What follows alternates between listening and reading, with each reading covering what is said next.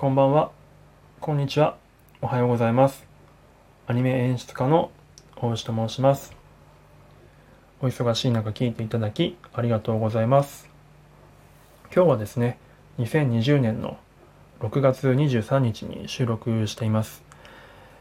えー、冒頭ですね、ちょっと全然関係ない話をさせていただくんですけど、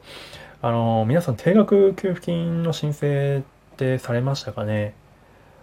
まあ、受け取った方も多いかと思われるんですけど、ちょうどまあ僕もこの間しようと思ったんですよね。で、ウェブからやろうと思って、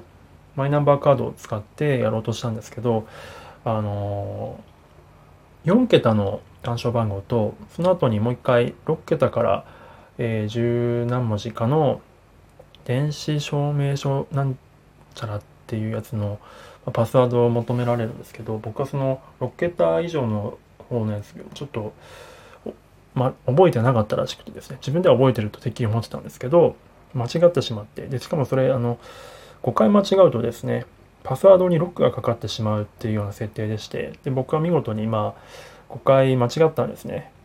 あの、ま5回目はかなりこうドキドキしながらやったんですけど、まあ、結局間違ってしまってロックされてしまって。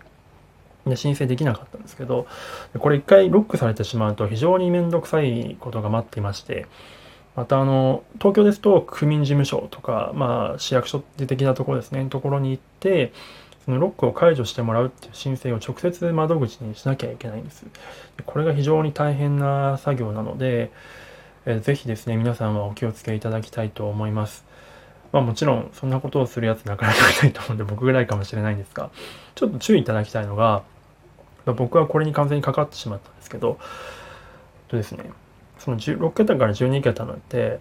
えっ、ー、と、英数字なんですけど、英語が、英字がですね、小文字ダメで大文字だけなんですよ。なので、そこは本当に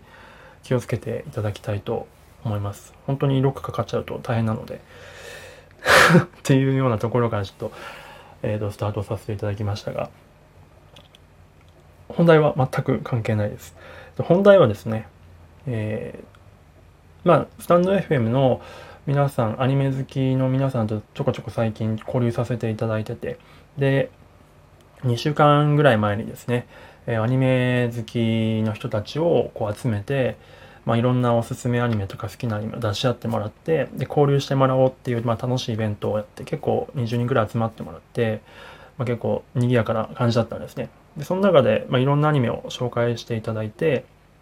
なので、その紹介していただいたアニメをどんどんこれから見ていこうっていう感じのモードになってるわけなんですけど、まあ、その中で一つですね、まあ、マーさんという、えー、マーチャンネルのマーさんという方からご紹介いただいた、カナタのアストラというアニメを見始めたので、それの感想とか、あと見ましたよっていう報告と、またマーさんご紹介いただいてありがとうございますというようなことを、えっ、ー、と、報告したいというのが今回の本題でございます。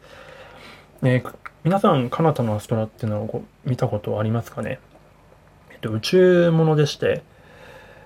まあ僕もまだ4話ぐらいまでしか見てなくて、全十数話ぐらいしかないんですけど、全十数話ぐらい、14話ぐらいあるんですかね？の中の4話ぐらいまでしか見てないんですが、まあ設定としては近未来 SF 的な感じで、宇宙に行き来するのが結構当たり前な感じの時代の話という感じです。まあ、実際の今の僕らの地球と地続き感があるかっていうと、まあ、ある部分もあったり、ちょっとファンタジー的な設定もあったりっていうようなバランスです。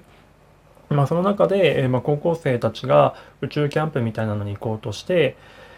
その中でなんか不思議な球体に出会ってですね、その球体に触れてしまったことによって宇宙に飛ばされて、すごくそこの飛ばされた先がめちゃくちゃ自分たちが住んでるところよりも離れた場所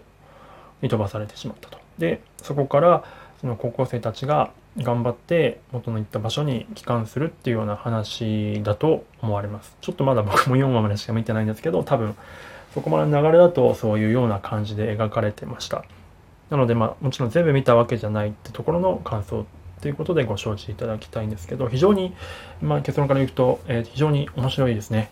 あの、まーさん本当にご紹介いただいてありがとうございます。まあ、1話と2話、1話と2話がですね、完全に繋がってて、1話と2話で1話っていう感じの設定になってました。あ設定というか構成になってます。で、1話のその始まりがですね、宇宙のかで、えーと、あるキャラクターがまあ遭難してるっぽいシーンから始まるんですけどそこがすごくつかみが非常に良くてですね。やっぱり冒頭ちょっとダラッと始まっちゃうとどうしてもそのエピソード自体がダラッとしちゃいがちなんですけど冒頭結構そういった遭難っていうところの緊迫感から始まるとやっぱりこう見てる分にはすごくこうハラハラさせられますし冒頭からこう心をグッとつかまれるのでとても素晴らしい入り方だなと思いました。個人的にはあのその辺の遭難してる感じのシーンがプラネテスっていう他の宇宙アニメとか、まあ僕これ僕の大好きなアニメなんですけど、とか、あとはちょっと数年前にあの映画でやってたあのゼログラビティってですね、あの、アルフォンソ・キュアロン監督で、サンドラ・ブロックとジョージ・クルーニーが多分出てたやつなんですけど、あれがその宇宙の遭難シーンとか無重力感とか、そこで宇宙で遭難することの恐怖感をすごく丁寧に描かれてた作品なんですけど、ゼログラビティの感じをすごく意識した感じのカメラとかになってましたね。で、まあ実写ではもちろん表現で、実写でしか表現できないような部分は、その 2D でしか表現でき、2D 用の表現の仕方に落とし込んでるっていう工夫もすごく見られましたね。カメラを、あの、切り替えを早くしたりとかしたりしてたっていうのが印象的でしたね。大体実写だと結構ワンカメで見せるんですけど、そこをカメラを切り替えることによって緊迫感を出してるってところが工夫してるところだなと思いました。でですね、その、その後その、だから構成的にはその遭難シーンから始まって、うんと、一回時間軸が前に戻って、なんでその遭難シーンに至ったかっていうのをまあ描き直すっていうような構成で、また1話か2話の途中で、その冒頭の遭難シーンのところになんでこうなったかっていうことを説明して、まあ、そのシーンに戻るっていうような構成になってるんですけどその冒頭の遭難シーンが入ってからタイトルバックが入って、えっと、日常のシーンに入っていくんですけどその遭難シーンタイトル日常のシーンっていうところのつなぎ方がですねシーンのつなぎ方がすごくスマートに感じました。まあ、宇宙から始まるので、まあ、もちろん真っ暗な星で奥に点々とこう星空があるシーンから始まるんですけどタイトル挟んでですね、日常史に戻るとき、ちゃんとその宇宙ってことを意識して、うんと、夜空のシーン、夜空を映したところから、えカメラをこうパンダウンって言ってですね、上から下にこう、下ろす感じのカメラワークで、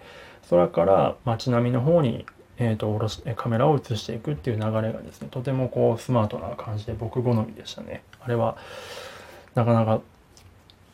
なかなかって、まあ、大目線だって話ですけど、すごく僕の好きなカットつなぎでした。で、あとはですね、まあ、細かいところなんですけど、結構前、近未来政府って言いましたけど、その世界観の設定的なところで、うんとまあ、ロボット警備団みたいなのがいて、そのロボット警察か、ロボット警察が、まあ、市民のですね、デンジャラス度みたいなのを判定して、でそれによって、えっ、ー、と、連行していくっていうようなところが結構サイコパスっていうようなね作品のあのさあの設定にも結構似てるなと思って面白かったですね。でそういう結構細かいガジェットのところの設定も1話で描かれてて面白かったです。で1話ってそういう世界観の設定の説明で終始してしまって意外とこう盛り上がらなくて終わるっていうことが多いんですけどカナタのアストラはですね、その辺すごく1話から結構面白く、まあ、冒頭からつかみがちゃんとしてたっていうのもあってですね、非常に1話がその説明だけで終わらないっていうところが、ちゃんなんかすごくしっかりした作りだなと思いました。で、あとはもう一つ注目してるの、ちょっとなんか、まあ、個人的にアニメ作ってる側として注目していただきたいなと思ったのが、えっと、キャラクターのアウトラインですね、の表現ですね。え大体ですね、普通のアニメっていうか、まあこれまでのアニメっていうのは、うんと、結構黒いパッキリとした線が多かったと思うんですよ。っていうのは、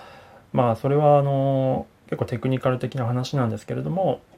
キャラクターに色を塗る際に、そういうパッキリした線じゃないと色を塗れないっていうのがあったんですね。じゃないとその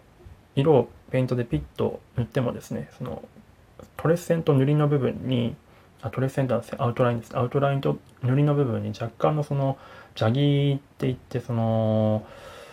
まあ、微妙なグレーともつかないような部分が入り込んでしまってうまいこと綺麗に塗れないっていうようなことが起こってしまうのでできるだけ線はパッキリした状態で色を塗るっていうのがまあ常識だったんですけど最近はやっぱりこう技術が進化してきたことによって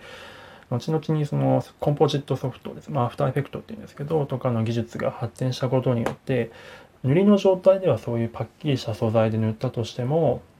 後々のその後工程ですね。その線がすごく柔らかく鉛筆で描いた線のように表現できるっていうことが最近はできるようになってきたのであの、まあ、ちゃんと見ていただくと分かるんですけどキャラクターのアウトラインが本当にその線の強弱が太い部分と細い部分とちょっと消えかかってる部分とありましてそこがすごく繊細な表現だなと思って見ていただきたいなと思います。注目ポイントですね。やっぱりあれをやることによってキャラクターをちゃんとこう人が描いてるなっていう感じがやっぱりあるわけですよ。鉛筆の感じが出るとちょっとアナログ感が出るので、まあ、実際やってるのはデジタルでのスキルなんですけどスキルっていうか、えーと、技なんですけどあの辺工夫されてますね。で色味もそのアウトラインの色味もパッキリとした黒み黒っぽい色じゃなくて若干赤みが入った感じの色なのでキャラクターが全体的にふわっとする感じですねあの色のバランスがその辺を意識されてるのかなと思いました。えっ、ー、とちなみにこの処理ですねこの鉛筆のような線になる処理っていうのはおそらく自分の知る限りではちょっと間違ってたらすいませんけど知る限りでは G のレコンギースターっていうですねガンダムの、えーと、富野義行さんってですねもともと初代ガンダムの作られた富野義行さんっていう監督さんがいらっしゃるんですけどその方が作った G のレコンギスタっていう最近のガンダム作品があるんですけど、そこから多分始まった処理ですね。で、あそこでその処理が始まってから結構最近流行り始めてる感じの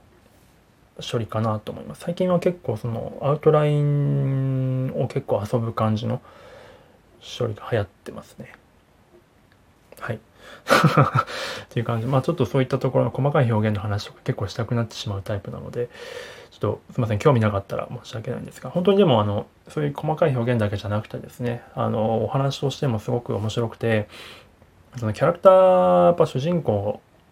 多分ダブル主人公なのか、ちょっとまだはっきりとはわからないんですけど、その男性の主人公と女性の主人公がいるんですけど、そっちが、やっぱ2人がですね、主人公キャラクターが結構ブルドーザーキャラクターというかあの天然で結構いろんなことをどんどんどんどん、うんと、起こしていくどんどん行動力のあるキャラクターっていうのはやっぱりここ物語をこうの推進力になりますよね。そういうブルドーザー的なキャラクターが主人公だと。なのでどんどんどんどんキャラ観客を飽きさせずに次の展開次の展開っていく感じが本当にテンポも良くてですね。非常に面白いです。で周りを固めるキャラクターも非常にあの10人十色で面白くてそのキャラクターのアンサンブルがですねすごく素敵です。でその最初はですねやっぱ仲悪いんですよ、まあ、ありがちかもしれないですけど。でそういう人たちがままとまってそのピンチに陥ったことによってまとまっていく感じとかっていうのはやっぱり結構まあ青春ものっぽくてですねまあ、ちはやずる、ちはやふる好きの僕としてはやっぱすごくこう、グッとくる感じですね。面白いです。まあ、これがどういう風な感じで展開していくのかちょっとわからないんですけれども、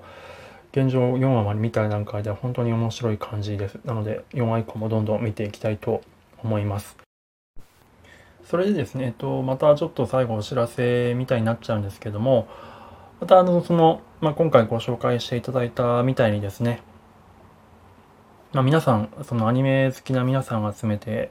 その好きなアニメを紹介し合ったりとか、まあ、アニメ好き同士をつなげるっていうライブ、今週末、まあ、今月末ですね、やろうと思ってます。多分、うんと、金、土、月曜日、どっちかだと思うんですけども、どっちかというかどれかだと思うんですが、またちょっと明日、明後日ぐらいに告知したいと思いますので、正式な日付と日程を、ぜひそこでですね、また皆さん集まっていただいて、前回以上の盛り上がりを見せられたら嬉しいなと思っております。といったところで、えっ、ー、と、今日はこの辺で失礼したいと思います。えー、引き続きスタンド FM をお楽しみください。失礼します。